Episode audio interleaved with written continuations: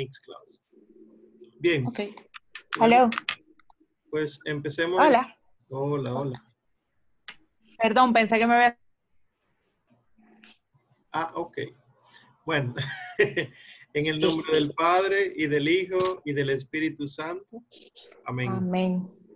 Señor, te damos gracias por esta oportunidad. Te damos gracias porque a pesar de la distancia física, tú has permitido que nosotros existiéramos en el momento en el que existe esta tecnología para que en medio de esta reclusión podamos nosotros seguir evangelizándonos, podamos seguir creciendo en la fe. Gracias por todos aquellos que han hecho posible que estemos aquí hoy, los que cuidan de nosotros, médicos, enfermeras, investigadores, el, orden público, todos. Y gracias Señor porque tenemos los medios para estar aquí, un hogar, unos alimentos, unos servicios de comunicación. Bendícenos, Señor, y te pedimos de manera especial por aquellos que no los tienen, nada de esto. Permítenos, además de ser agradecidos nosotros, tender la mano a esos que más lo necesitan eh, a nivel físico, a nivel moral, a nivel espiritual. Y a ti, Señora Santísima, que desde siempre has protegido a tus hijos que te invocan, acudimos a ti para que tengas misericordia de nosotros tú, la Madre de la Misericordia. Implora a tu Hijo, como siempre lo has hecho, que no nos castigue como merecen nuestros pecados, sino que tenga misericordia de nuestras vidas y así podamos nosotros vivir un poquito más en esta tierra para seguir evangelizando de manera especial nuestros corazones y los de aquellos que todavía no le conocen. Lo pedimos por Él que vive y reina por los siglos de los siglos. Amén. Creo en Dios Padre Todopoderoso, Creador del cielo y de la tierra. Creo en Jesucristo, su único Hijo, nuestro Señor, que fue concebido por obra y gracia del Espíritu Santo, nació de Santa María Virgen, padeció bajo el poder de Poncio Pilato, fue crucificado, muerto y sepultado, descendió a los infiernos, al tercer día resucitó de entre los muertos, subió a los cielos y está sentado a la derecha de Dios Padre Todopoderoso desde allí ha de venir a juzgar a vivos y muertos. Creo en el Espíritu Santo, la Santa Iglesia Católica, la comunión de los santos, el perdón de los pecados, la resurrección de la carne y la vida, la vida eterna. Amén. Nuestra Señora, salud de los enfermos, ruega por nosotros. Por nosotros. Bueno, pues eh, yo no sé si saben usar el método de la manito, que se levanta la mano ahí digital, si no, como quiera, los que tienen su video encendido, veré si me hacen alguna. Así que cualquiera de las dos maneras. Eh, ustedes saben que según el programa, eh, nosotros cosas pendientes. según esto, el, el programa que ustedes tienen aquí frente a ustedes, tenemos nosotros pendiente lo siguiente. Y es esta segunda parte del Padre Nuestro que lo vamos a, trabajar hoy y ya con eso acabamos el catecismo de la Iglesia Católica. Pero nos quedaban pendientes estas tres clases. La última podemos eliminarla porque sería un cierre conceptual. Y estas dos, de los dos sincretismos, podemos unirlas eh, para la semana que viene porque es básicamente leerse dos capítulos de un documento y eh, leerse otro documento y una carta de una página que yo se lo puedo mandar esta noche o mañana a más tardar a sus correos para que ustedes lo puedan leer. Como quiera, no es la semana que viene que vamos a tener clase, obviamente, sino que sería eh, la primera semana de Pascua. Eh, y así entonces concluimos con el programa. Y en teoría, la Pucamaima da vacaciones hasta el mes de mayo eh, si ustedes quieren, nosotros pudiéramos tomarla, pero a mi entender ya hemos cogido vacaciones. Así que al final nos pudiéramos poner de acuerdo a ver si, si seguimos, si damos una semana, si damos dos o si arrancamos en mayo. Eso es lo de menos. Gracias a Dios tenemos estos medios aquí. Bueno, pues yo no sé si preguntar impresiones de su lectura que hoy, la segunda parte del Padre Nuestro. Sí, alguien quisiera comentar algo o tiene algo que comentar, que quisiera comentar. De, estamos en el 2816. numeral, obviamente, no año. Eh, ¿Quién quisiera algo? O no, arranco yo solo. Ay, Omar, hemos estado en todo, hasta en fregaderas, menos en catecismo. Sí, yo lo sé. bueno, bueno, pues arranco yo, está bien. Cualquier cosa, ya saben, levantan la manita digital o me hacen señas por la pantalla, que cualquiera de las dos, pues yo le doy la palabra. Pues recapitulando, ¿verdad? Lo que habíamos dejado pendiente. El Padre Nuestro tiene siete peticiones. Y lo primero que entendimos era que le, llamábamos, le llamábamos Padre, nombre propio, a Dios, y le decíamos nuestro, describíamos que estaba en el cielo y pedíamos que la santificación suya fuera hecha. La santificación suya se hace eh, por medio de las obras que nosotros hacemos, ¿verdad?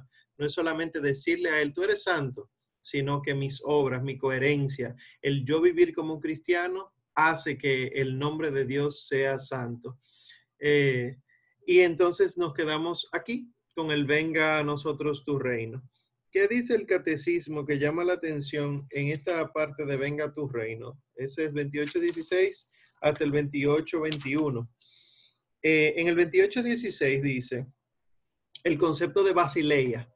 Recuerden que el Padre Nuestro fue escrito, o el que tenemos, en griego no fue escrito en arameo, aunque nuestro Señor Jesucristo muy probablemente lo dijo en arameo, quien escribió el, Evangelio según San Mateo lo escribió en griego y quien escribió el de Lucas lo escribió en griego. Por lo tanto, el, Padre Nuestro más antiguo que tenemos es griego. Y eh, dice, eh, en vez de reino, dice basileia, que es la manera de, para decirle reino y de ahí vienen los nombres de basílica. La basílica es donde eh, está la cabeza, estaba la cabeza del imperio, porque eso era como esa estructura, antes de ser eh, religiosa católica, era una estructura de donde se encontraban eh, muchos poderes públicos del Estado romano. Sin embargo, explica el catecismo aquí que la palabra basileia se puede traducir o por realeza, o por reino, o por reinado. ¿Qué es lo interesante de esto? Que nosotros en español decimos, venga tu reino, pero el concepto basileia profundo no es un reino, un lugar, sino el ejercicio del rey. El rey, siendo rey, frente a un pueblo que se deja reinar, esa es la basileia. Entonces, cuando nosotros decimos, eh, venga a nosotros tu reino, no es déjame entrar en ese sitio, sino yo me voy a comportar como siervo frente a este rey.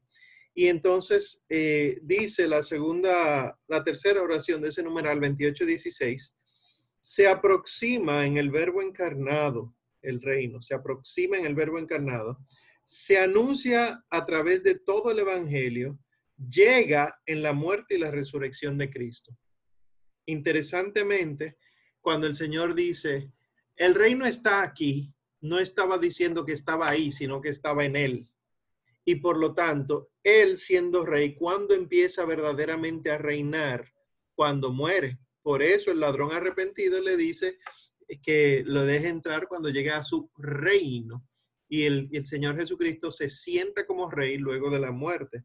Por lo tanto, repito, se aproxima el reino cuando el verbo se encarna, o sea, en la encarnación del Hijo de Dios se anuncia durante todo el tiempo del Evangelio y llega definitivamente en la muerte y resurrección de Cristo. Por lo tanto, como la muerte de Cristo está íntimamente vinculada a la Eucaristía, íntimamente vinculada a la Eucaristía, dice el catecismo, el reino de Dios adviene en la última cena y por la Eucaristía está entre nosotros.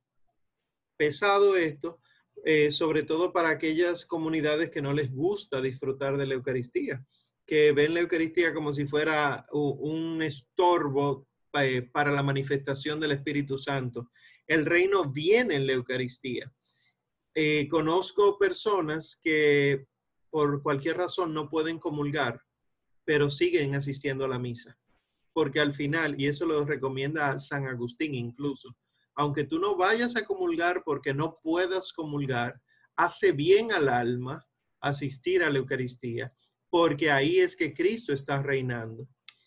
eh, es muy fuerte, porque entonces nosotros le decimos, venga tu reino, y él dice, sí, está aquí en la Eucaristía, y nosotros decimos, no, no, no, venga tu reino en mi habitación, venga tu reino en la privacidad de mi casa.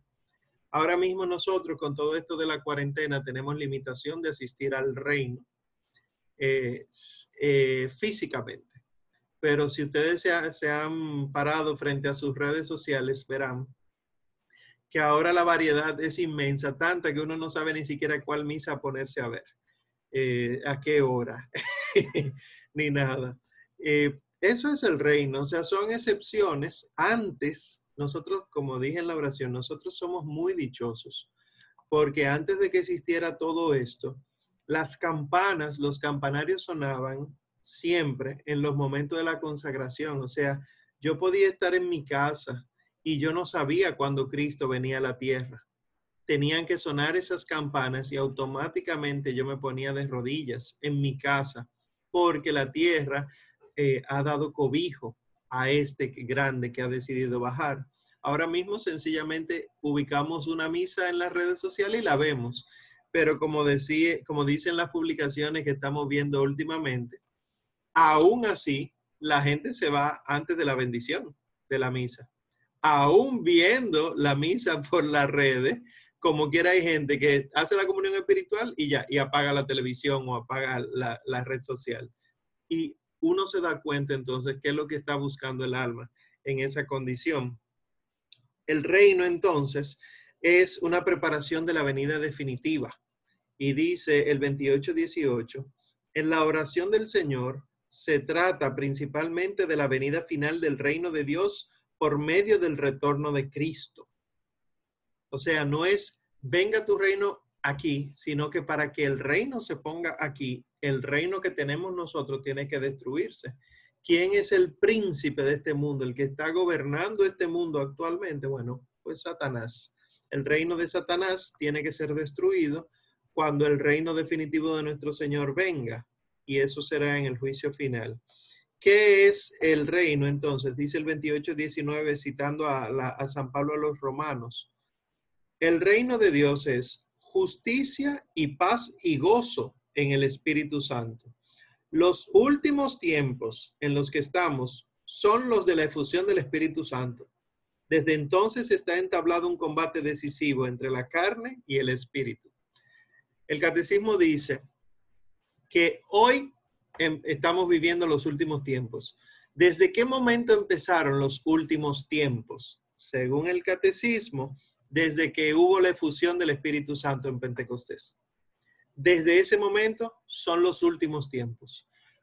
Mucho tiempo parecería para nosotros, pero la realidad es, como dice el catecismo en otro lugar, eh, que Dios tiene mucha paciencia.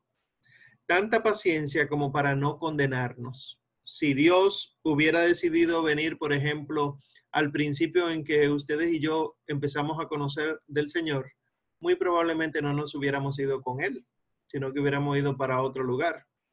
Entonces Él tiene esa paciencia para que ustedes y yo nos convirtamos, pero también hay otros hijos de Él que tienen que convertirse. Bien, entonces, en el 28, 22 dice Adel, eh, es que está diciendo, sí, la de la paciencia de Dios. Bueno, gracias Adel. Eh, el 28-20 entonces, y concluyo con eso de venga a nosotros tu reino, dice, que discerniendo según el Espíritu, los cristianos deben distinguir entre el crecimiento de Dios, del reino de Dios, y el progreso de la cultura y la promoción de la sociedad. Interesante esto porque dice más adelante, esta distinción no es una separación. ¿Qué es lo que la iglesia cree? Venga el reino de Dios no es que todos los cristianos salgamos a hacer lo bueno. Eso no es el reino de Dios. Eso va unido al reino, es consecuencia de nosotros haber conocido el reino, pero no es el reino. El reino de Dios no es justicia. El reino de Dios no es paz. El reino de Dios es justicia y paz en el Espíritu. Esa es la diferencia. Por lo tanto, los que nosotros, y, la iglesia habla clara de eso, de la filantropía, ¿En qué se diferencia un filántropo, alguien que hace lo bueno, ¿verdad? Por otros. ¿En qué se diferencia un filántropo de un cristiano? Que el filántropo hace lo bueno, punto. El cristiano hace lo bueno por Dios. Dios le ayuda para que él haga lo bueno para Dios. Dios en el hermano, obviamente. Tuve hambre y me diste de comer, obviamente. Pero no dice, alguien tuvo hambre y le diste de comer, sino yo tuve hambre. Esa es la diferencia. Que nuestro Señor Jesucristo tiene hambre y le damos, eh, desnudo, en la cárcel, enfermo. Por lo tanto, hay que hacer la diferencia entre reino de Dios y progreso de la cultura y promoción de la humanidad. Obligatoriamente hay que hacer esa diferencia. Existen unidas, pero no son lo mismo. Quiere esto decir, y mucha gente eh, tristemente ha confundido el cristianismo con eh, una especie de socialismo.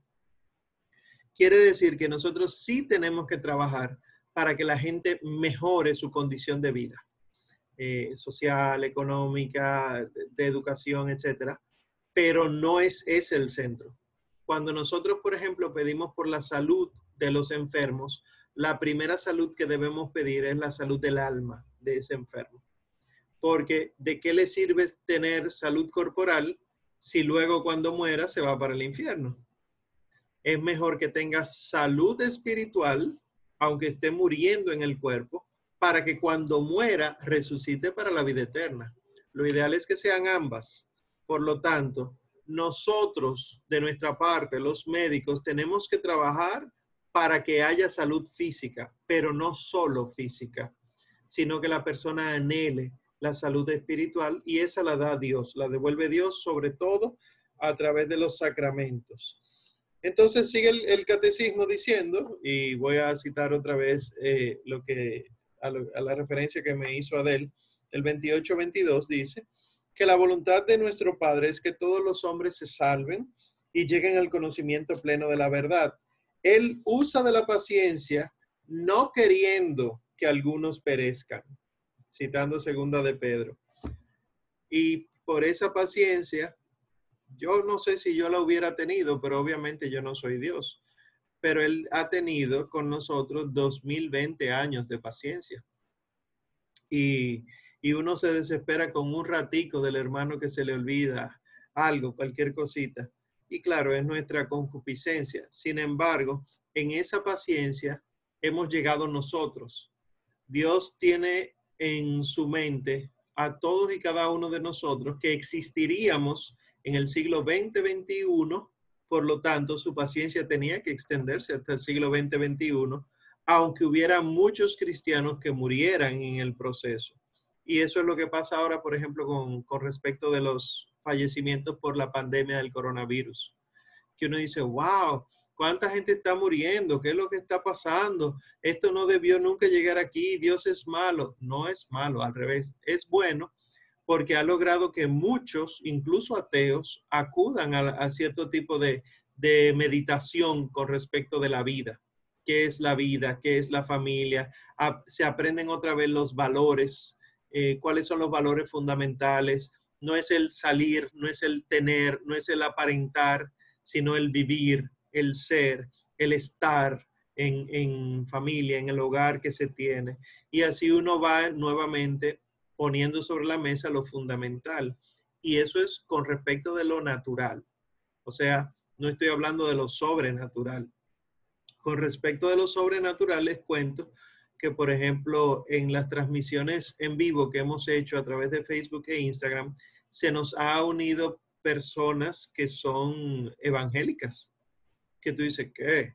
Y, pero con todo eso que estamos publicando, es que la realidad es, ojalá llegue la conversión a ellos, ¿verdad?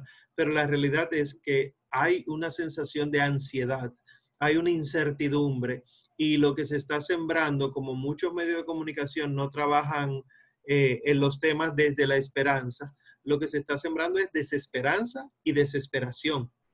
Y mucha gente está cayendo en esa ansiedad y busca cualquier cosa de la que agarrarse. Por eso nosotros tenemos que ser firmes en estas cosas que estamos estudiando y creyendo. Venga tu reino, se supone que yo, Omar, en mi casa, en cuarentena, tengo que vivir mi reino. enfermo o sano. Igual entonces, el hágase tu voluntad.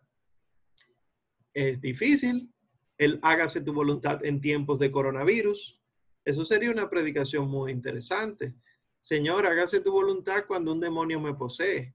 Hágase tu voluntad cuando yo me enfermo de, una, de algo incurable. Hágase tu voluntad cuando yo estoy pasando trabajo.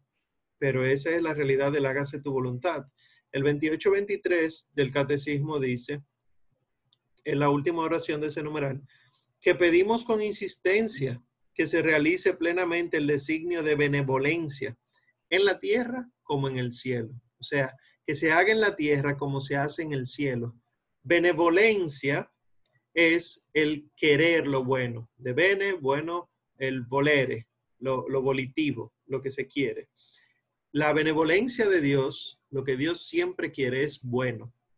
Y Dios necesita de nosotros para que la benevolencia se transforme en beneficencia. Quiere decir que el, el, querer lo bueno tiene que transformarse en un hacer lo bueno.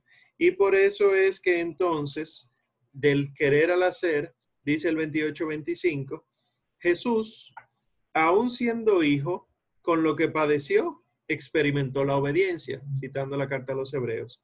Y dice entre signos de admiración, con cuánta más razón la deberemos experimentar nosotros, criaturas y pecadores que hemos llegado a ser hijos de adopción en Él. Experimentar la obediencia.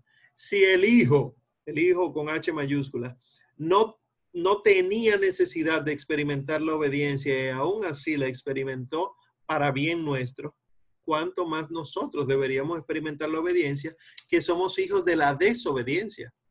Fíjense que nacemos con el pecado original. El nudo de la desobediencia de Eva fue desatado por la obediencia de la Santísima Virgen María. Pero yo no nazco primero de la Virgen María, yo nazco primero de Eva. Y por el bautismo nazco de la Virgen María.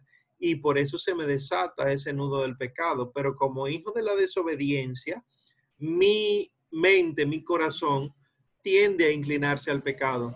Y por eso la soberbia grande que nos viene sin querer, sin querer, pero sigue siendo soberbia grande, es, sí Señor, yo cuento contigo, eh, pero pensando, tú cuentas conmigo. O sea, no es que Dios es el grande, el que todo lo puede, sino yo tengo que hacer todo para que la gente vea que Dios hace. No, Señor. Yo no tengo que hacer todo para que la gente vea que Dios hace. Yo tengo que hacerlo todo porque Dios me ama. Eso sí, porque yo he sentido el amor de Dios y Dios ama a los demás a través de mí, pero no porque sin mí Dios no puede hacer.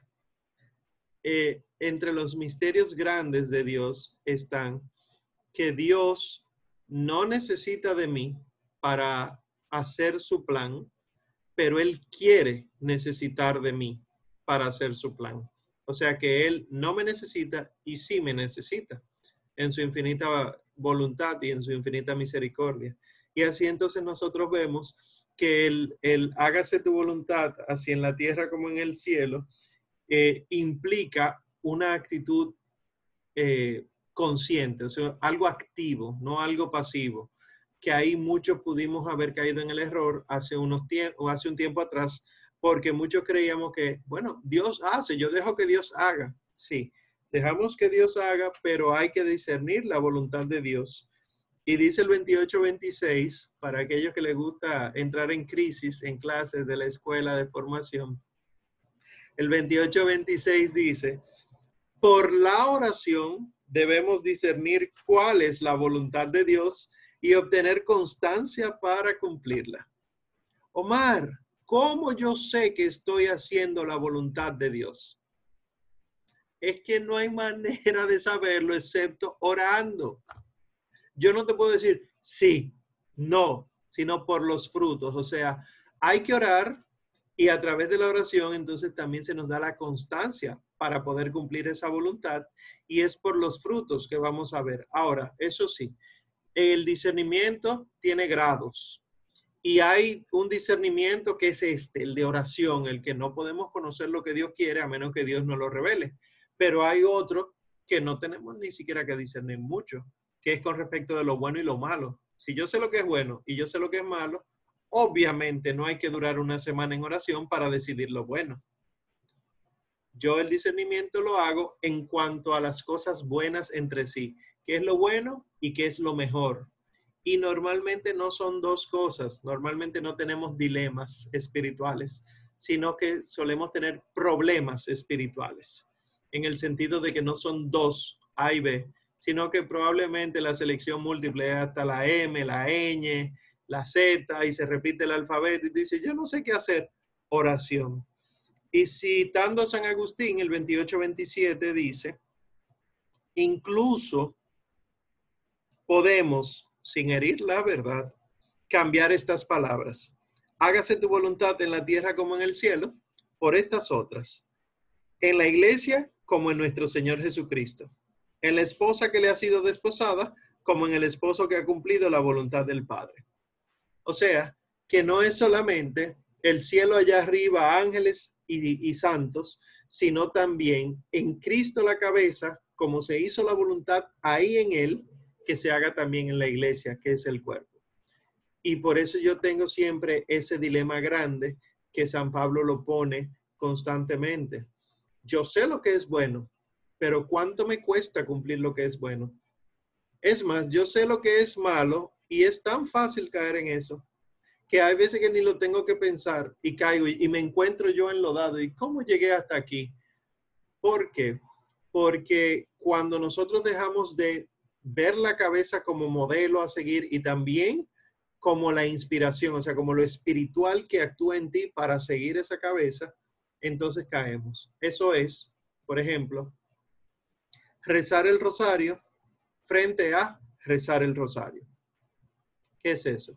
Si yo rezo el rosario por el bien que me hace a mí, eso está muy bien.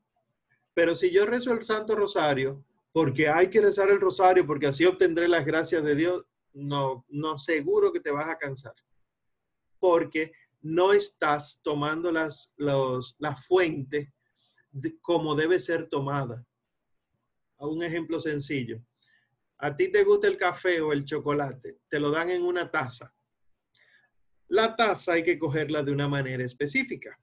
Normalmente tú coges por el asa y te lo bebes. Pero si tú el asa lo pones hacia donde ti y te lo bebes así, te lo vas a tirar arriba. Porque el asa no te va a dejar tomar adecuadamente. Entonces, cuando tú acudes al rosario, cuando acudes a la Santa Misa, cuando acudes, acudes a las novenas, cuando acudes a cualquier cosa, y acudes a eso con una perspectiva totalmente diferente de lo que la iglesia recomienda, muy probablemente te vas a cansar, vas a sentir que te estás drenando, yo siempre hago y Dios no me responde, etc. Por eso es que el Señor dice, y la iglesia lo reza constantemente, los sacrificios tuyos a mí no me están satisfaciendo.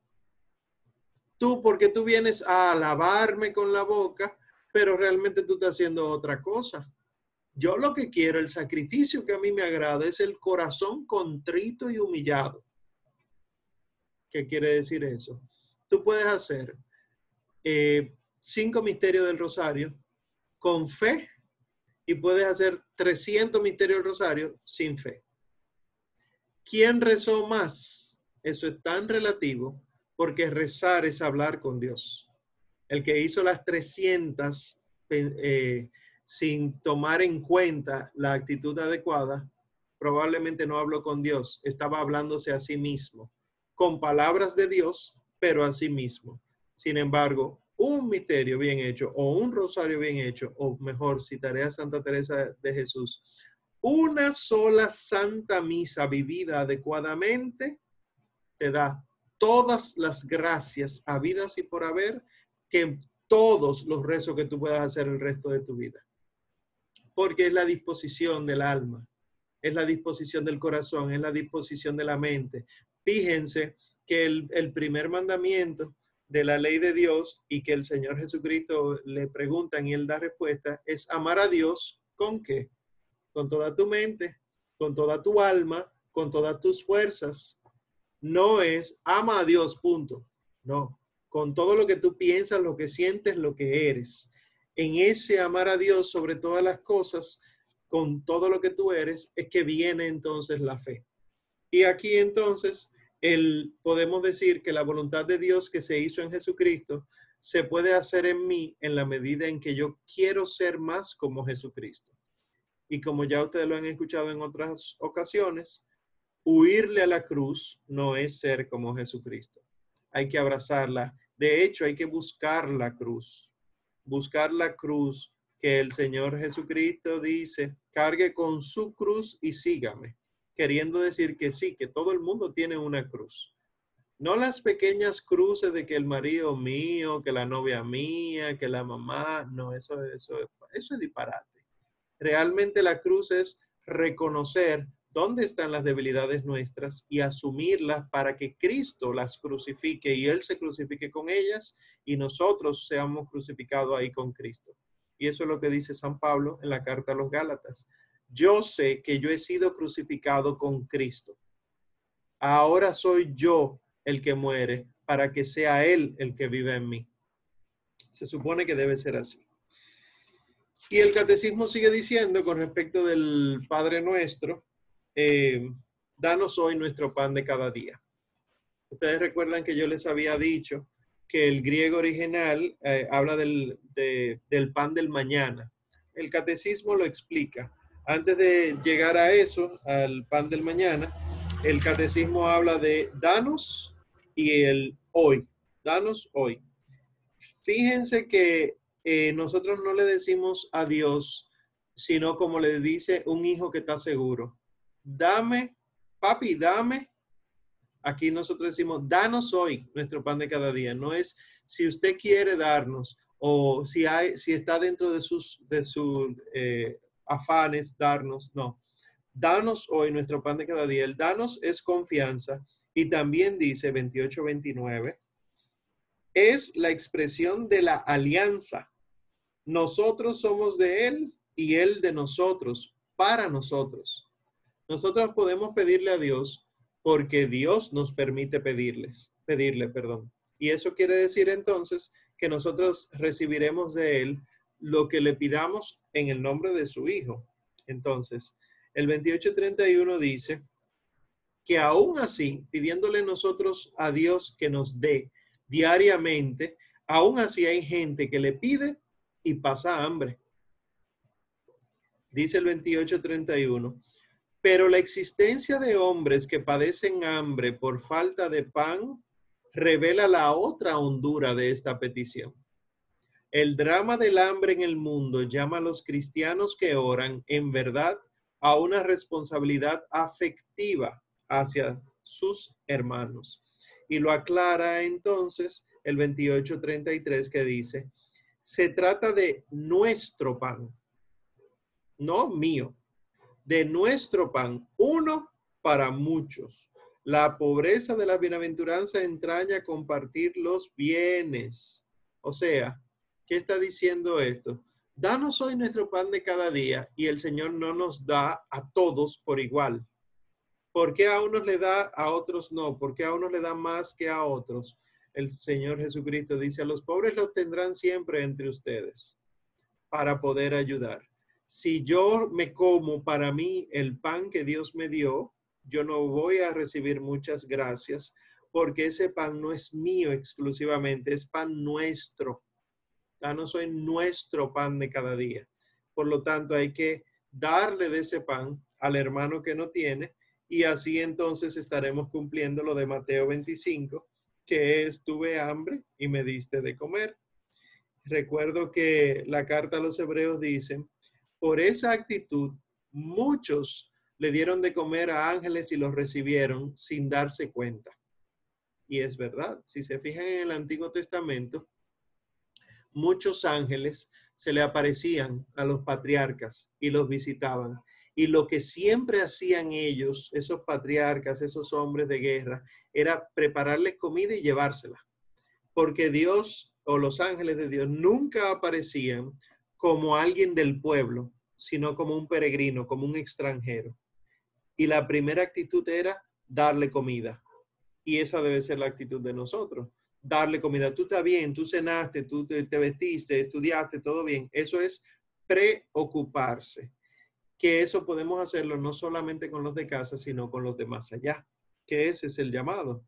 Por lo tanto, el pan sí es pan material, eh, el, pan de harina es también la comida, pero también es nosotros poner de nuestra parte para que, como dice eh, más adelante el mismo catecismo, no solo de pan vive el hombre, sino de toda palabra que sale de la boca de Dios. Por lo tanto, nosotros deberíamos dar el pan espiritual a los demás, la evangelización activa, como dice la apostólica en que es un, uno de los decretos, me parece, del Concilio Vaticano II. Pues el 2387, pues, oye, el 2837 eh, aclara lo que es de cada día, que es lo que yo les expliqué aquella vez. El pan de cada día el catecismo dice epiusios. La ven ahí la palabra en su catecismo. La palabra griega epiusios dice. No tiene otro sentido en el Nuevo Testamento. En un sentido temporal es repetición pedagógica del hoy. Claro, danos hoy nuestro pan de cada día. O sea, para hoy hay un pan, pero también en, eh, en un sentido cualitativo dice, significa lo necesario para la vida pero tomada al pie de la letra, epiusios significa lo más esencial, el pan de vida, el cuerpo de Cristo, remedio de inmortalidad, sin el cual no tenemos la vida en nosotros, dice. Entonces, eh, cuando nosotros oramos, pedimos el pan material, el pan espiritual, pero también la Santa Eucaristía que esté dándonos, dándosenos siempre a nosotros. Eh, Kirsi, levantaste la mano, cuéntanos. Es un error eh, del catecismo que tenemos que dice epiusion. Con N. No como lo dijiste. No como lo dijiste. Exacto. Epiousion, así dice. Sí. Eh, no, no, es así, con O. Lo que pasa es que en griego la U sola no suena como U, sino como Y. Entonces tú no vas a encontrar sin la O en griego, diría epicios. Entonces hay que ponerle O y ahí sería epiusios.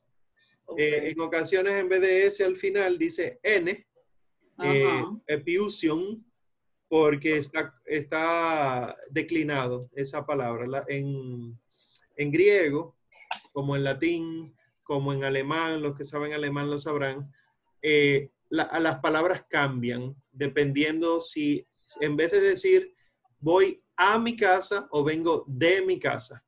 En español, casa se mantiene igual, pero si es a mi casa, cambia la casa. Si es de mi casa, cambia la casa. Entonces aquí es eh, epiusion, es en, como está en el Padre Nuestro, pero epiusios es la palabra sin que esté declinada. Ok. Está bien. Bien. Eh, entonces, eh, interesantemente, el himno de San Agustín, el himno, el sermón de San Agustín que está al final de ese numeral, dice, perdón, antes de lo de San Agustín dice, por eso conviene que la liturgia eucarística se celebre cada día. Y entonces voy a leer lo que dice San Agustín en uno de sus sermones.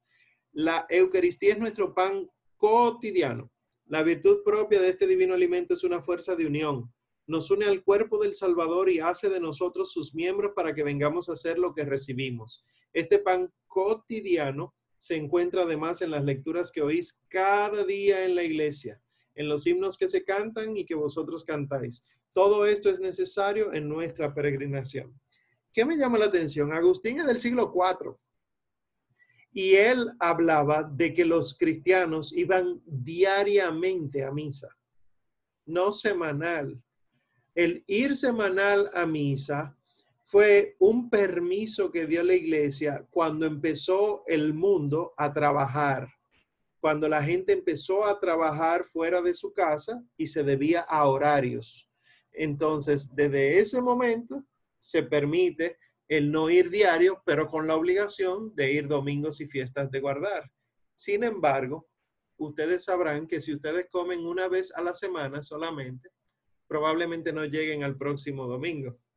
el que hace ejercicio, eh, Jan, eh, si, si lo que quiere es echar músculo, si va una vez a la semana, difícilmente puede echar músculo.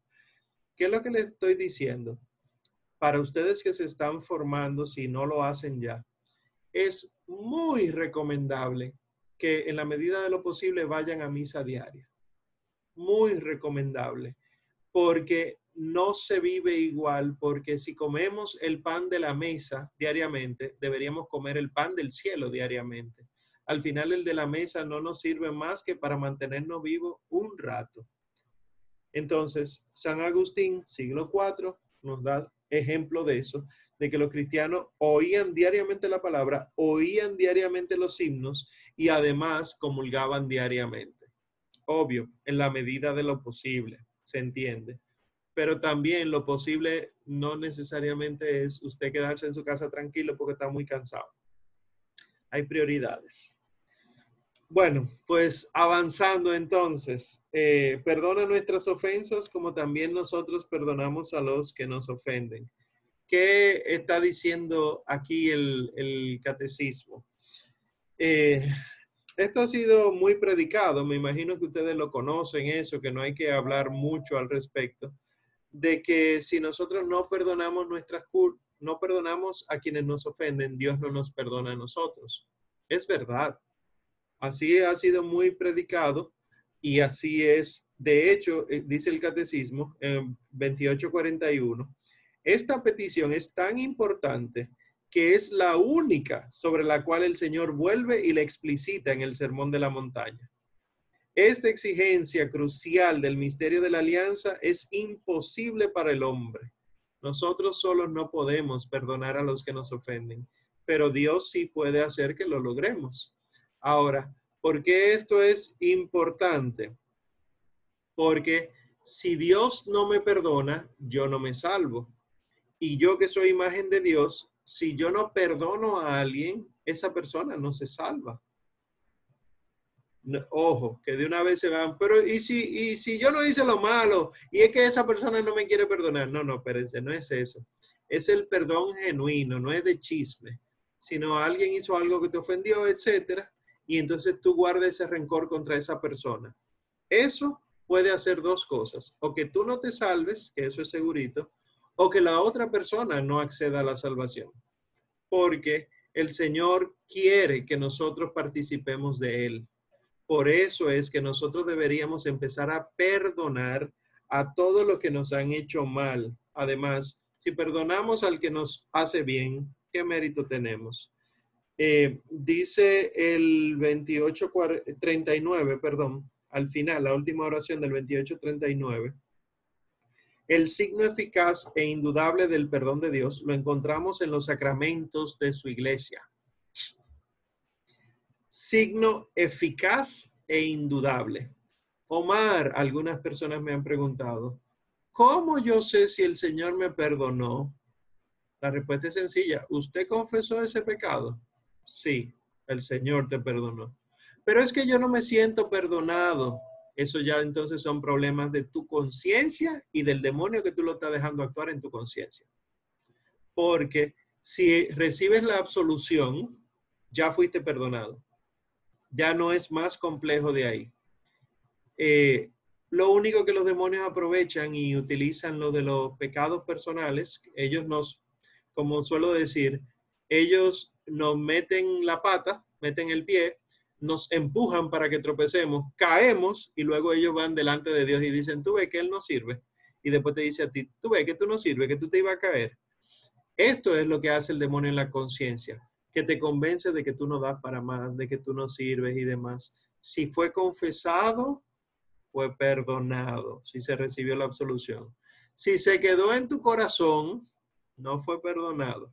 Lo digo porque hay gente que me ha dicho, Omar, pero el Padre dijo, y yo te absuelvo de tus pecados y los que quedaron en tu corazón en el nombre del Padre y del Hijo y del Espíritu Santo. El Padre lo hizo mal, eso no se hace.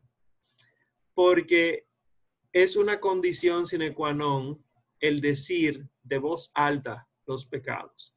Es una condición única. Hay que decir los pecados. Si no se dicen los pecados, no se absuelven. Eh, Lorenz, sí, tienes una pregunta.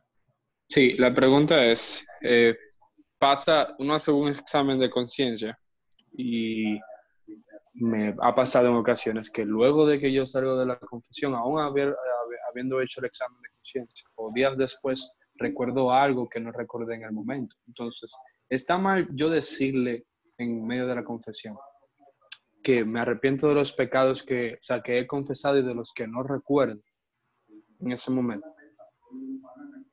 No, no está mal, pero cuando la iglesia pone eso, porque eso está en los devocionales y es válido, el tú decir, Padre, y además me arrepiento de los pecados que no recuerdo, no es de los pecados que no me acuerdo ahora, sino de los que de verdad no recuerdo. Porque que tú no los recuerdes no quiere decir que no son pecados. Si recuerdas luego eh, el pecado, debes ir a confesarlo. Por eso es tan importante el examen de conciencia pausado, con calma. Yo suelo compararlo con un examen un examen de, colegio, de universidad. O sea, imagínense que ustedes le pongan al, profesor en una de las preguntas, yo me la sé, lo que pasa es que yo no me acuerdo. ¿Le va a poner los puntos el profesor? Lo dudo mucho. Eh, entonces, es el examen de conciencia pausado y si tienen que volver a la confesión, háganlo. Pero tiene que hacerse eh, con cierta frecuencia para eso mismo. Los santos recomienda. La iglesia no manda un tiempo para la confesión. La iglesia no dice ningún documento, tiene que ser cada tanto tiempo la confesión. Pero la iglesia dice que sí debe usarse o hacerse uso de la confesión con frecuencia. Los santos dicen que es recomendable hacerlo cada una o dos semanas. Pero, sépanlo, lo que eh, los santos dicen eso es porque se pasan todos los días, varias veces al día, haciendo examen de conciencia y descubren cuáles son sus pecados. Si tú no tienes pecados mortales, no tienes por qué ir a la confesión, aunque la misma iglesia dice, es bueno acercarse a la confesión y confesar pecados veniales. No porque muchos veniales se van a convertir en un mortal, no eso, sino para que tu alma vaya aprendiendo el desapego de las cosas temporales y así entonces también uno se vea libre de cualquier ataque del maligno por medio del pecado. Eso es lo, que recomienda la iglesia. Yo les decía en un momento a ustedes, nosotros en cierto modo somos muy dichosos en la ciudad de Santo Domingo, que tenemos tantas parroquias relativamente cercas unas de otras. Eh, la zona colonial ni se diga, ¿verdad? Porque ese era el núcleo nuestro hace 500 años. Pero en muchos eh, lugares, muchas provincias, muchos parajes, se lo digo por conocimiento, hay gente que ve la Santa Misa una vez al mes, porque esa vez al mes es que el padre puede ir. Recuerdo cuando yo era carmelita que me tocó visitar eh, las comunidades de La Vega que tienen los carmelitas allá.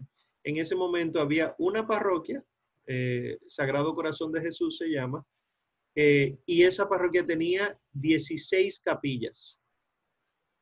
No hay manera que 17 celebraciones de domingo el padre la haga en un domingo. No hay manera. El tiempo no da. Y no crean que era uno al lado del otro. O sea, eh, los parajes, los campos, estaban a una hora de distancia, a 45 minutos de distancia. Y era, ¿verdad?, prepararse, etcétera.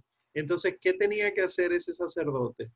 él me decía, mira Omar, yo en domingo solamente puedo ir a cinco comunidades. El otro domingo voy a las otras cinco. El otro domingo voy a las otras cinco. Y así entonces las comunidades ven la Santa Misa una vez al mes.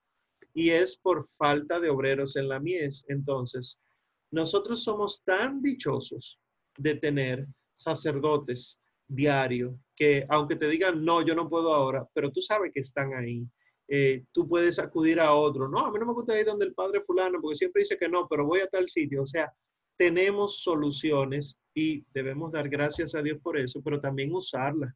Porque yo quisiera que ustedes vieran cómo, ojalá pudiéramos ir algún día, para que ustedes vean cómo la gente que ve con tan poca frecuencia al sacerdote, recibe al sacerdote cuando llega. Lo ven como el Mesías, lo ven como el esperado, ¿verdad? Y, y entonces eh, no solamente lo tratan bien, sino que viven los sacramentos. Tú lo ves sumamente bien vestido a ellos. Aquí, por ejemplo, Sara Vanessa y Anthony, que están aquí en la escuela, me acompañaron en una ocasión a celebrar la palabra. En, yo estaba en Guerra, eh, en el municipio de Guerra, y me acompañaron a celebrar la palabra, no recuerdo ni siquiera cómo se llama el paraje. Era tan metido dentro de una comunidad sin asfalto que tuvimos que preguntar varias veces dónde estaba la capilla. Llegamos a la capilla y la capilla era cuatro paredes de madera inclinadas con un techo eh, cayéndose.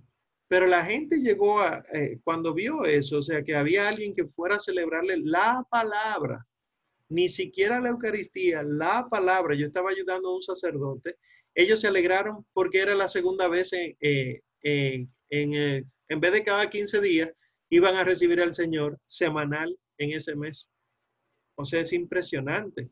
Pues lo mismo le digo yo para ustedes eh, con respecto a la confesión tenemos estos sacramentos, tenemos esa disponibilidad, vamos nosotros a aprovecharlo, claro, a respetarlo, no, no caigamos en el irrespeto contra el sacramento, pero sí a aprovecharlo, porque tenemos la fuente de agua cerquitica y a veces ni siquiera la sabemos usar adecuadamente, la dejamos chorreando ahí y mucha gente eh, se olvida que existe. Y entonces las gracias están, como quien dice, perdiendo porque no hay quien reciba esa gracia.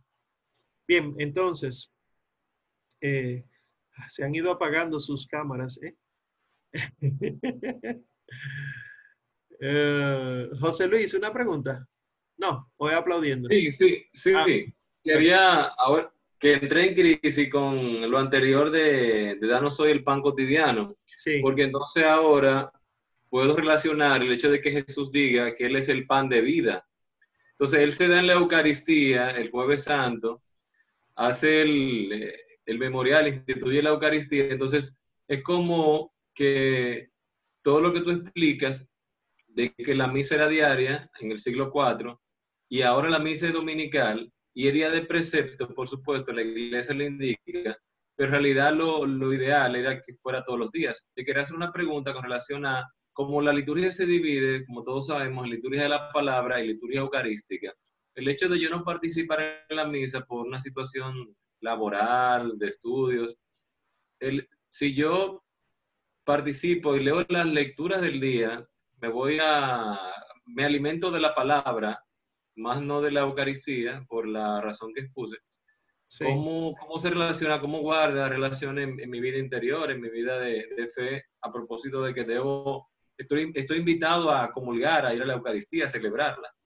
Bueno, pues eso que tú dices lo estamos viviendo ahora. Nosotros estamos sin la Eucaristía en nuestro interior. Las comuniones que estamos haciendo son comuniones espirituales. Ahora, ¿cuál es la diferencia entre yo no voy a misa porque no puedo y otra yo no voy a misa y punto? La disposición del alma. El padre Pío de Pietrelchina, sacerdote que celebraba la misa, él hacía comunión espiritual varias veces al día, porque él decía, y no solo él, muchos santos, eh, pero él decía, ¿cómo va a ser que yo me olvide de aquel que siempre ha querido estar conmigo y el único que me salva? Eh, si de verdad no puedes, el Señor ve el corazón, pero hay que disponer el corazón. Yo era de los que no iba a misa diario porque yo decía, no hay necesidad, la iglesia manda nada más domingo. Sin embargo, cuando uno conoce al Señor, a Cristo, el, de la Eucaristía, uno dice, ¿y, cómo yo puedo estar en otro lugar, en otra cosa, y no planificar mi vida alrededor de eso que está ocurriendo en el mundo antes de que yo existiera y va a seguir ocurriendo hasta el final de los tiempos? Entonces, en el alma, si está a esa disposición, el Señor trabaja no totalmente, pero sí a partir de lo que nosotros decimos en la iglesia, la iglesia suple. No sé si han escuchado esa expresión, suplet ecclesia o ecclesiam suplet, que lo que quiere decir es que no estamos comulgando como deberíamos, pero porque hay santos intercediendo por nosotros y porque hay sacerdotes realizando de manera santa el santo sacrificio del altar, Dios no mirará nuestras culpas tanto, sino que tomará en cuenta eso mejor. Por lo tanto, ¿puede un alma que no comulga crecer? Sí, si, si no comulga porque no puede, no porque no quiere. Ahora, el alma que quiere comulgar, va y comulga, uf, y crece por gracia, ¿verdad? Pero crece exponencialmente. Eh, nosotros también aquí en Santo Domingo tenemos la dicha de las misas tempranito, la misa bien tarde. La de domingo incluso tenemos varios horarios en Santo Domingo completo. Y ahora, no sé si ustedes han visto que ahora con los medios de comunicación, que podemos estar en cualquier parte del mundo en una misa. Claro, ya no habría comunión más que comunión espiritual, pero ayuda en algo. Y como decía Joseph Ratzinger, en un momento con respecto de en un retiro que le estaba dando San Juan Pablo II, es bueno que de vez en cuando nos prohibamos de la comunión para que además de unirnos con aquellos que no pueden comulgar, así también nosotros eh, apreciemos el don de lo que estamos recibiendo para no recibirlo tan mecánicamente. Se lo mandé eso por el chat hace unas cuantas semanas. Eh, si quiere, se lo puedo volver a enviar. Bien, eh, vamos a seguir. Wow, ya son las ocho y media. Siempre, ustedes sí hablan. Em, entonces, el 2842 eh, habla no solo del perdón de Dios, sino de cómo también nosotros perdonamos a los que nos ofenden. Dice eh, una de las oraciones de ese numeral, observar el mandamiento del Señor es imposible si se trata de imitar desde fuera del modelo divino. Se trata de una participación vital y nacida del fondo del corazón en la santidad, en la misericordia y en el amor de Dios. O sea, ¿cómo yo puedo perdonar? Esa es otra pregunta que mucha gente me hace en un momento. ¿Cómo yo puedo perdonar a alguien que me ha hecho tanto daño? Tú no vas a poder perdonarlo es Dios a través de ti que lo va a poder perdonar. Porque nosotros como seres humanos, como estamos heridos por, eh, por el pecado, nosotros tenemos todavía la cojera, el dolor, las llagas, y esas cosas hacen que no sea tan fácil perdonar. Sin embargo, si nos abrimos a la gracia, entonces Dios puede trabajar en nosotros y perdonar se convierte no en algo fácil, pero sí en algo que, quieres hacer, porque te conviene, porque te salva, porque ayuda a salvar al otro. ¿Cómo tú logras que el otro se convierta y se salve? Cuando el otro, esperando de ti castigo, recibe misericordia, recibe absolución. Dice, me llamó la atención el 2843, la última oración con respecto de eso mismo pero me llamó la atención porque uno escucha muchas predicaciones medias raras y uno no lo sabe, pero dice, no está en nuestro poder dejar de sentir ya la ofensa y olvidarla. Oigan lo que dice, no está en nuestro poder dejar de sentirla y olvidarla. Pero el corazón que se ofrece al Espíritu Santo cambia la herida en compasión y purifica la memoria, transformando la ofensa en intercesión. Si ustedes se fijan, el Señor Jesucristo no resucitó sin las heridas de la crucifixión. Si es un cuerpo nuevo, un cuerpo resucitado, un cuerpo donde no hay nada malo, ¿por qué siguieron las heridas? ¿Por qué siguieron las llagas? Porque esa es la resurrección.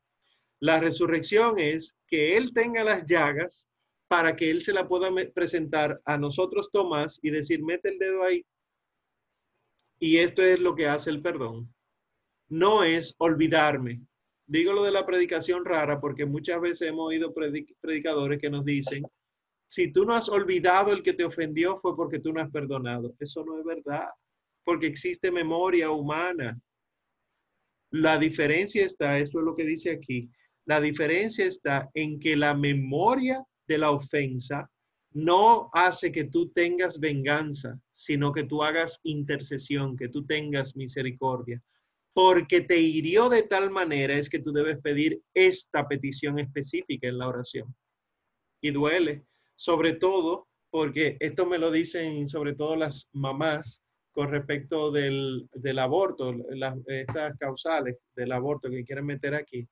Ah, pero tú crees que es una hija mía que la violaron, yo voy a dejar que tenga el muchacho. Yo sé, lo personal, pero ahí es que está la grandeza del Espíritu Santo actuando en el ser humano, en que el ser humano, esperando que explote, que haga daño, el ser humano se transforma en un ser de misericordia y puede aceptar no solamente dar el perdón, sino seguir orando por esa persona. Y para muestra de eso, si no la han visto, se la recomiendo ahora en todo este tiempo que tienen libre, porque estamos más ocupados que nunca. Pero si tienen un tiempecito libre, les recomiendo ver la película de Santa María Goretti. Santa María Goretti era una santita, jovencita, eh, de los pasionistas, que a ella la mató una especie de primo, primo segundo creo que era. Y ella como quiera seguía perdonándolo y ella murió y ella se le aparecía en la cárcel, él cayó preso, ella se le aparecía en la cárcel y le decía, yo sigo orando por ti para que tú te conviertas.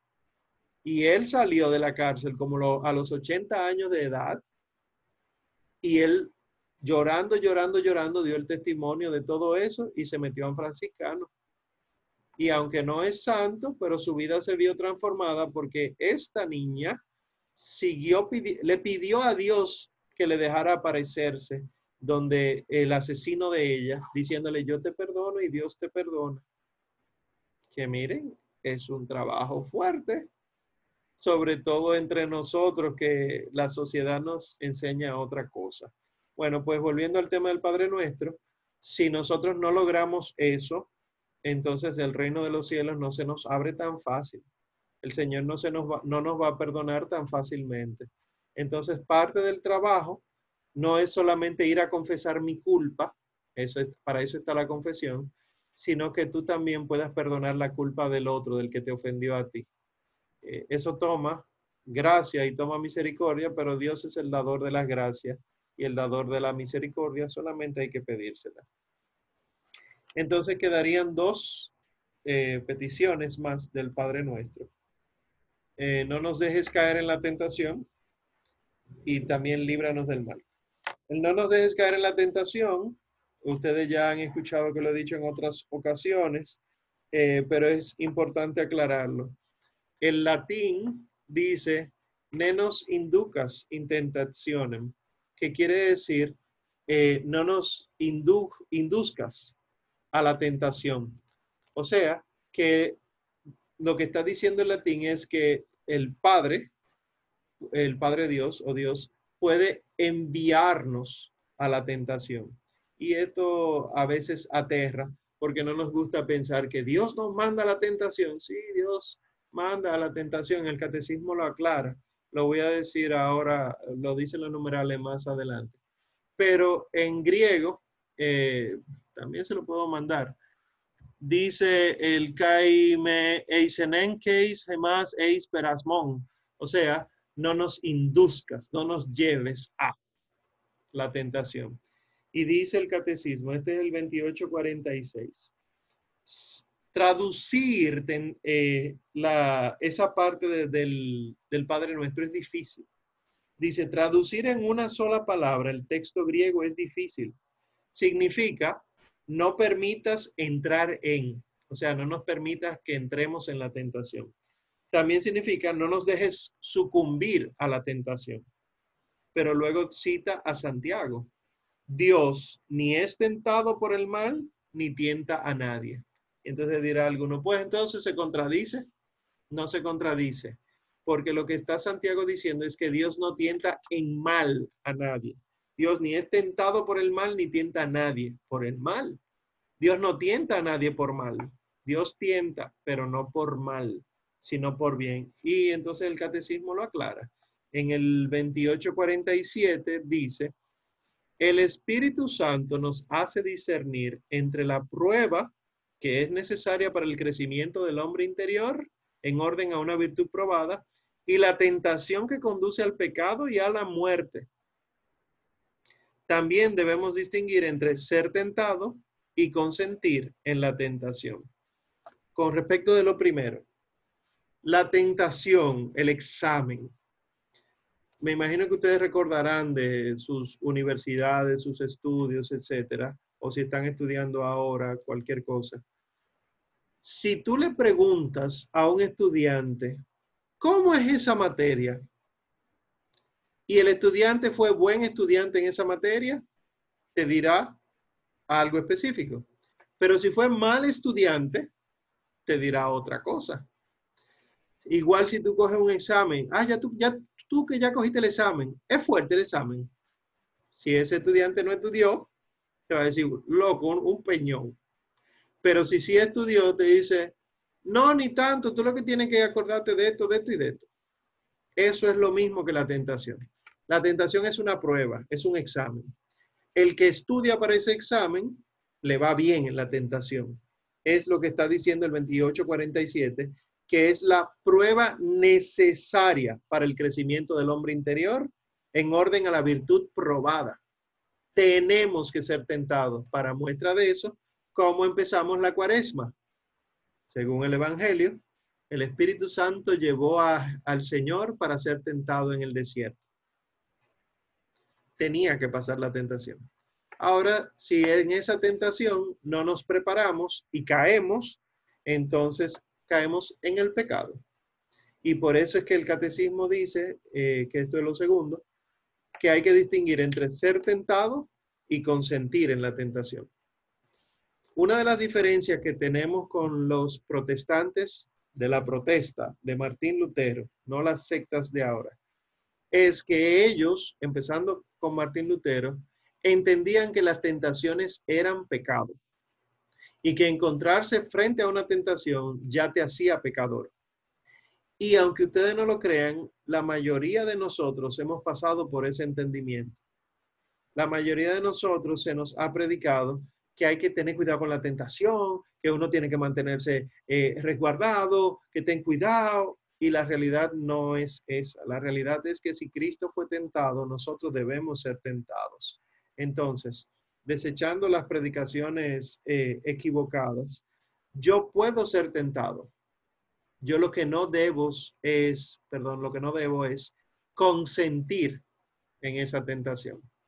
Si Eva hubiera oído a la serpiente, pero no consciente a lo que la serpiente le estaba invitando, no cae en el pecado. Lo que sí hay que tener mucho cuidado porque, como he dicho en otras ocasiones, los demonios son muy astutos. Como son seres espirituales, y eminentemente intelectuales. Cuando digo intelectuales no es que leen mucho, sino que son mentes, son pensamientos, son dinamismo puro de razón. Ellos conocen muchas cosas de nosotros y probablemente hay algún demonio asignado a ti, a cada uno de nosotros haya algún demonio, que está constantemente vigilándote, viendo cómo reacciona tu cuerpo ante ciertas situaciones específicas. Tú puedes controlar la lengua pero se te acelera el pulso, se te dilatan las pupilas, tú eh, cierras los puños, dependiendo de verdad lo que sea. Y estos demonios estarán tratando de tentarte por esa vía. Ah, pero mira, a, a Adel lo que le molesta mucho es que la atosiguen. Ah, tú vas a ver lo que vamos a hacer. Y empieza a mandar gente que atosiga, que atosiga hasta que Adel sale de su centro, se sale de su quicio y se cae. Sin embargo, ¿en qué consiste el ejercicio espiritual de fortalecerse en la tentación? De que si la debilidad de Adel es esa, el Señor va a permitir que Adel sea tentado, tentada mucho en eso, para que Adel pueda obtener prudencia, templanza, fortaleza, longanimidad, mansedumbre, y llegue un momento en que eso no va a ser motivo de pecado para él. Y cuando digo a él, ¿verdad? Digo a, todos nosotros. no te sientas expuesta. Y si dije algo que es verdadero, perdóname, no, no sabía el Espíritu Santo. Ok. Entonces, eh, por lo tanto, son necesarias las pruebas, se vuelven necesarias. Y viéndola desde esa óptica que les acabo de exponer con el ejemplo con Adel, entonces Señor, date prisa en tentarme. ven, acude a mí pronto con esto para yo poder superar estos pecados que tengo. Claro, desde la prudencia. Nosotros lo decimos en, en la liturgia de las horas. Señor, date prisa en socorrerme. No es sácame de aquí, porque no sé si recordarán el Evangelio de Juan, capítulo 17, la oración sacerdotal del Señor Jesucristo dice, no te pido que los saque del mundo, sino que los cuides en el mundo. Cuando decimos, Señor, socórreme, no es, ah, te voy a aislar y te voy a poner en un mundo ideal donde tú puedas estar ahí hermoso y feliz. Y no, lo que te está poniendo es eh, la coraza, el escudo, el casco, el yelmo, eh, el arco y la flecha, que lo describe San Pablo en la carta a los Efesios. Eh, de eso pudiéramos profundizar muchísimo más, pero verdad, ya casi se nos agota el tiempo. Y el 2849 dice algo interesantísimo. No sé si ustedes encontrarían la tercera oración de ese numeral, 2849. La tercera oración empieza diciendo, la vigilancia del corazón en comunión con la suya es recordada con insistencia.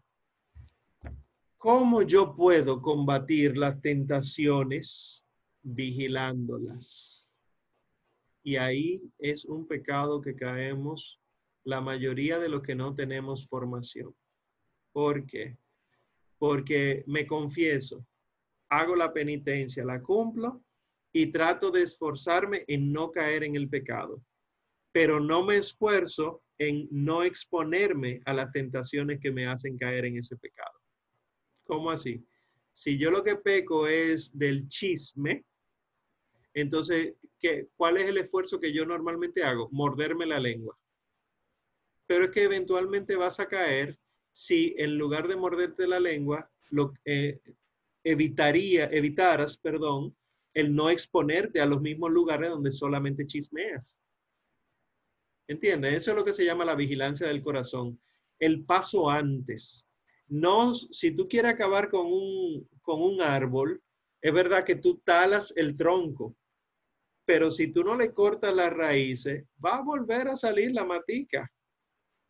Hay que irse a las raíces y en estas raíces hay que estar vigilantes. Porque si tú te descuidas y tú dices, ah, no, ya yo corté esa mata y te va y vive tu vida 10, 15 años, cuando tú vuelvas vas a encontrar que la mata no solamente ha crecido, sino que ahora ha crecido torcida.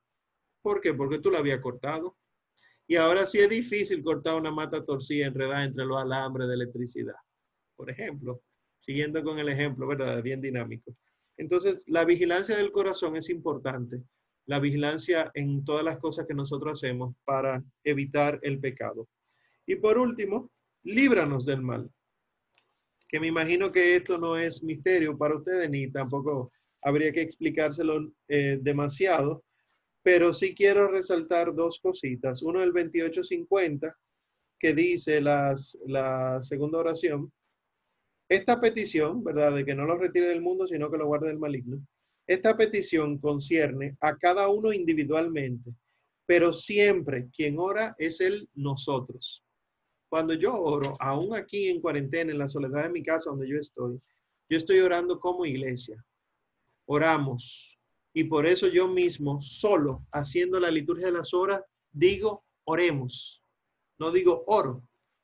Y lo otro que quiero resaltar, ah, perdón, ese numeral sigue atrás, eh, sigue diciendo, en la última oración, nuestra interdependencia en el drama del pecado y de la muerte se vuelve solidaridad en el cuerpo de Cristo, en comunión con los santos. Y aquí entonces quizá le hablo a, no sé si, cómo lo tomarán, pero la realidad es que Dios ha permitido que tú conozcas ese pecado tan fuerte que tú eres quien lo conoce, que solamente tú has caído tantas veces en esa misma cosa porque solamente así tú podrás entender a otros que caen en eso. Solamente alguien con hambre sabe lo que es pasar hambre. Y por eso ustedes ven que los ricos no comparten su comida tanto como la comparte un pobre. Se lo digo por testimonio, a mí que me ha tocado evangelizar en muchísimos sitios, cuando comunidades de bien acomodadas económicamente me invitan a predicar, me dan eh, el dinero o lo que sea que vayan a hacer y listo. Sin embargo, cuando yo he ido a comunidades pobres, lo primero que me guardan es cena. Mire, doctor, una cenita. Y yo, ay, no se hubieran puesto a eso, pero llévesela aunque sea. Porque para ellos eh, lo importante es eso. Entonces tú te das cuenta que el que tiene necesidad es el que puede entender la necesidad del otro.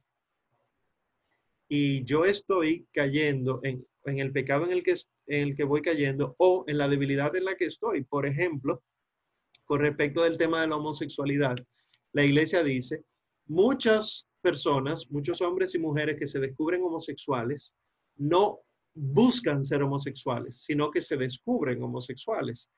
Y eso es una cruz para ellos. Y la misma iglesia eh, dice que esa cruz deben ofrecerla constantemente con la, con la oración, con la confesión, etc. Sin embargo, de lo que dicen los maestros de oración y sobre todo los de dirección espiritual es, ¿por qué Dios permitiría que alguien se descubra en una condición que tiene tantos estigmas?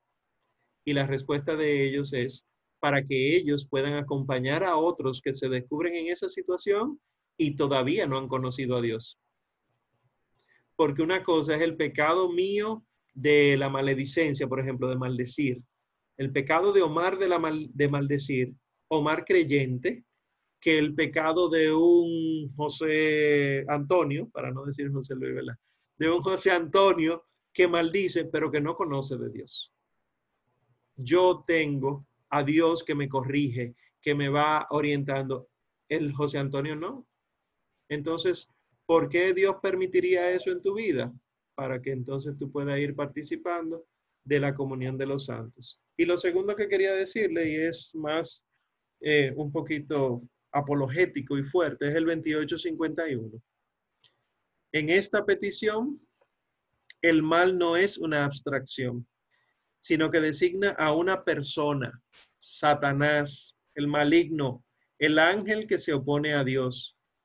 El diablo Día bolos es aquel que se atraviesa en el, el designio de Dios y su obra de salvación cumplida en Cristo. Ustedes escucharán muchos curas, muchos predicadores que dicen que el diablo no existe, que lo que existe es gente mala, que existe gente haciendo lo malo y existe cosas malas, pero que el diablo es un invento para poder ponerle nombre a algo que ocurre y que no sabemos explicar. Sepan que es dogma de fe creer en el demonio. Porque el mismo Señor Jesucristo lo combatía y lo que más vemos es los ataques del maligno. Entonces, cuidado con las cositas que ustedes escuchen, que es verdad que no es culpa de ustedes, pero tengan cuidado. Si alguien le dice eso, váyanse de ahí que probablemente el demonio le ha lavado el cerebro con otras cosas también. Y el catecismo entonces termina con la doxología final, que es tuyo es el reino, tuyo el poder y la gloria por siempre, Señor. Nosotros, los que heredamos el español, los que fuimos colonia española, eh, no decimos eso al final.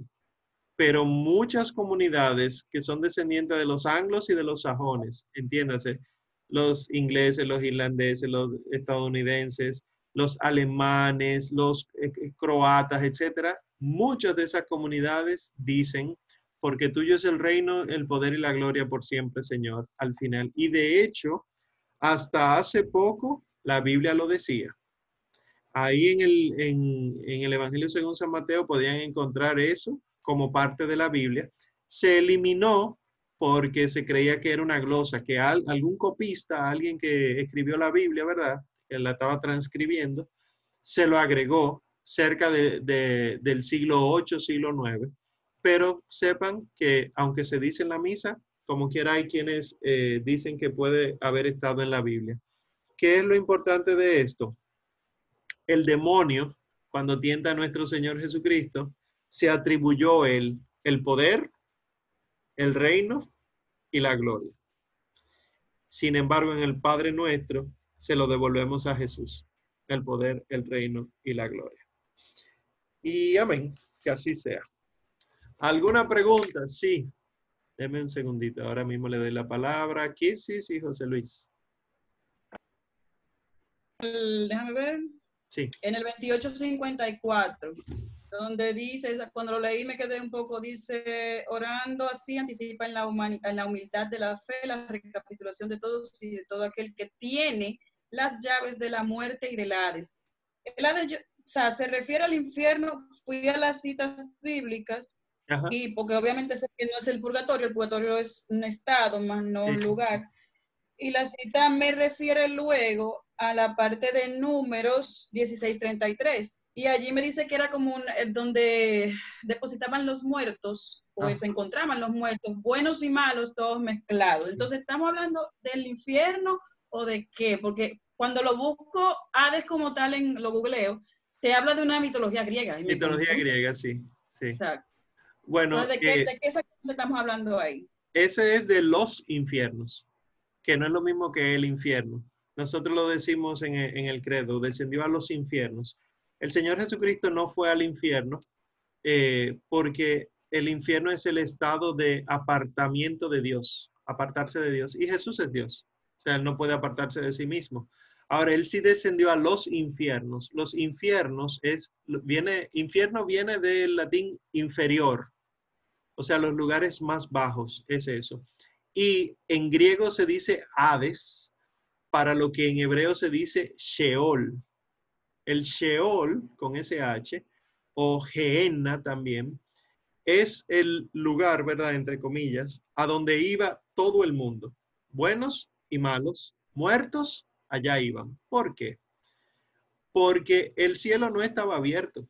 El cielo estaba cerrado desde que pecamos en el paraíso y lo abre el Señor Jesucristo cuando sube. Se abre el cielo de arriba hacia abajo en el bautismo de Él pero se, abre de abajo hacia arriba cuando Él asciende a los cielos. Y por eso en la resurrección de Él, según el Evangelio de Mateo, se vieron muchos muertos santos que resucitaron en ese momento. Sin embargo, eh, en el periodo antes de su ascensión, eh, estaba todo cerrado. ¿Y a dónde iban los buenos y los malos? Eso es lo que dice entonces en los libros de la sabiduría, de proverbios, comamos y bebamos, que mañana moriremos, porque total, el bueno va al mismo sitio que el malo, no valen las obras buenas, etcétera. Y el mismo Señor Jesucristo da, hace una parábola diciendo, murió, eh, un rico banqueteaba y había un pobre que no le daba comida. Murieron y, se, y fueron a un sitio. Y era en el mismo sitio que estaban. Pero en ese sitio, cuando ustedes lean la parábola verán que es en un mismo sitio, pero en ese sitio estaban separados había un abismo. Y el Lázaro estaba en lo que se llamaba el seno de Abraham, que no es el cielo, sino en el, en el Sheol, en el Hades, pero con fe. Y el rico Epulón estaba en el mismo sitio, pero sin fe, quemándose. Entonces, a ese lugar fue que Jesucristo descendió, predicó y se llevó consigo a los buenos. Y los malos entonces heredan el infierno. Eso se... ¿Cómo es que fue? Digo que crisis, porque siempre que ah, el credo, siempre entendía como que era al infierno, descendió al infierno. No, a los infiernos. O sea, no, aunque dice a los infiernos, pero mi mente lo llevaba al infierno propiamente, no, no, no entendía este otro lugar del que mencionas aquí. Sí, es interesante porque cuando, eh, cuando el Señor desciende a los infiernos, eso está en el mismo catecismo, en el numeral 632. Si ustedes quieren después, ahorita se lo leen, porque es breve, son solamente cuatro numerales. 632. Eh, en el 33 dice Sheol o Hades y explica lo que es, eh, que es todo esto que estamos describiendo. Eso eso que acabamos de escribir es lo que ocurre el sábado santo. El viernes santo él muere, ¿verdad? Y desde el viernes santo y el sábado santo entero es ahí que él está. Y hay esa famosa homilía, yo no sé si ustedes rezan la liturgia de las horas, pero eh, en la homilía del, de la laudes, me parece que es del sábado santo, el, el oficio de lectura, dice, un, de un sermón sobre el grande y santo sábado. Y explica y de una manera hermosísima qué pasó cuando el Señor bajó a ese lugar. Pero se van a esos numerales del catecismo, que son esos cuatro, 632 y siguientes, y quizá obtengan un poquito más de luz al respecto. ¿Quién? Bien. ¿Quién más? Adel. ah, ok, tú me okay. Que con eso que tú dijiste de que él descendió a los infiernos, predicó. Entonces, ese predicó y que después entonces se llevó a los buenos. O sea, aquellos que no estaban en el seno de Abraham se pudieron convertir por esa predica de él. No, no, eso yo. Ok, exacto. Yo lo que estaba era utilizando un lenguaje un poquito más jovial. El Señor no tenía que predicar ahí. El, de hecho, ellos habían recibido la palabra a través de los profetas. Y eso es lo que dice la parábola del rico Fulón y Lázaro. Eh, pero manda a que, a que Lázaro le diga, tiene como decía los profetas ahí. O sea, es un boche. Y después dice lo mismo que, el mismo Señor Jesucristo iba a vivir. Es que no creerán ni aunque resucite un muerto. Y el muerto que iba a resucitar era él, el que estaba haciendo la parábola. Y había gente que como quiera no iba a creer. O sea que no todo el mundo se salva. ¿Quién más? Jan, señor J. Eh, sí, me quedé con una incertidumbre. Eh, la Padre Nuestro es nuestra oración por excelencia. Y en la parte de la tentación, ya sea lídernos de la tentación o no nos induzcas en la tentación, pero que la tentación a la vez es buena. Entonces, ¿qué realmente yo estoy pidiendo? Pues estoy pidiendo que no me induzcas, pero es lo que me conviene. Entonces, mi duda, es él, esa era la razón perfecta, pero que está bien mal, estoy pidiendo lo que o no es, ¿qué es lo que estoy haciendo? Se equivocaron. No, lo que dice el, catecismo es que es difícil traducir del griego eso. No hay una palabra, o sea, un, un, un, un significante, una palabra, una escritura que defina lo que es eso porque puede significar varias cosas al mismo tiempo y lo que San Jerónimo lo tradujo al latín fue nenos inducas intentaciones. Era lo que San Jerónimo, que vivió a propósito en Belén, o sea, él se mudó de África para Belén, para aprender hebreo y para aprender griego. Y de ahí traducir al latín, entonces, eh, y, también en Jerusalén vivió. Eh, él entendió que la mejor traducción era nenos inducas intentaciones, no nos induzcas a la tentación. Entonces, Pero mientras, lo, mientras la voy haciendo la oración, entonces, ¿qué yo debería tener en mi mente? Sí. Entonces, ¿qué, qué es lo que significaría el neno sin dudas sin tentaciones? Que, Señor, si es tu voluntad, siempre es si es tu voluntad, que cuando venga la tentación, que yo no caiga, que no caiga para mal. O sea, que cuando tú la mandes, que tú mismo te hagas fuerte en mí. Sería. Y el catecismo dice, eh, con respecto a esa parte, que depende totalmente del anterior, de perdonar nuestras ofensas, como también nosotros perdonamos a los que nos ofenden, y que eh, le pedimos, estoy en el 2846, la penúltima oración, le pedimos que no nos deje tomar el camino que conduce al pecado, pues estamos empeñados en el combate entre la carne y el espíritu. O sea, que cuando Él ponga delante de nosotros la tentación, que no nos vayamos por el lado del pecado. Bien. ¿Quién más? son las nueve. ¿Alguien más? No. Bueno. Pues gracias por su paciencia y por su participación. Eh, yo les diría que, eh, imagínate, ah, para hacerle una foto, pero hay mucha gente que está oculta en los misterios divinos. Otro día, entonces, ah, ya aparecen, ¿eh? eh. Bueno, bueno, pues salgan entonces los que van a salir para hacer la fotito. Por favor, eso, eso, mira cuánta gente, ellos no quieren que lo diga, pero linda, ¿sí? Eh, ok, bueno, pues vamos a hacer la foto grupal. Sonrían, no demasiado. Ahí va. Bien, sin flash ni nada. Excelente. Bueno, pues miren, eh, ya para la semana que viene, digo, la siguiente, la semana que viene es eh, ya la semana mayor. Vamos a tener muchas actividades en las redes, el Ministerio del Amparo del Altísimo, así que ya saben, pueden unirse, ya verán todas las publicaciones. Eh, pero para la escuela, la semana siguiente, primera semana de Pascua, tenemos pendiente entonces esos dos temas, los últimos dos temas juntos. Yo les voy a tratar de unirle los documentos en uno solo para enviárselo, como les dije, o ahorita más tarde o quizá mañana por su correo. Y así entonces ustedes nada más tienen que leer eso y esa vez sí van a poder decirme cuál, qué, qué les pareció su lectura. ¿Está bien?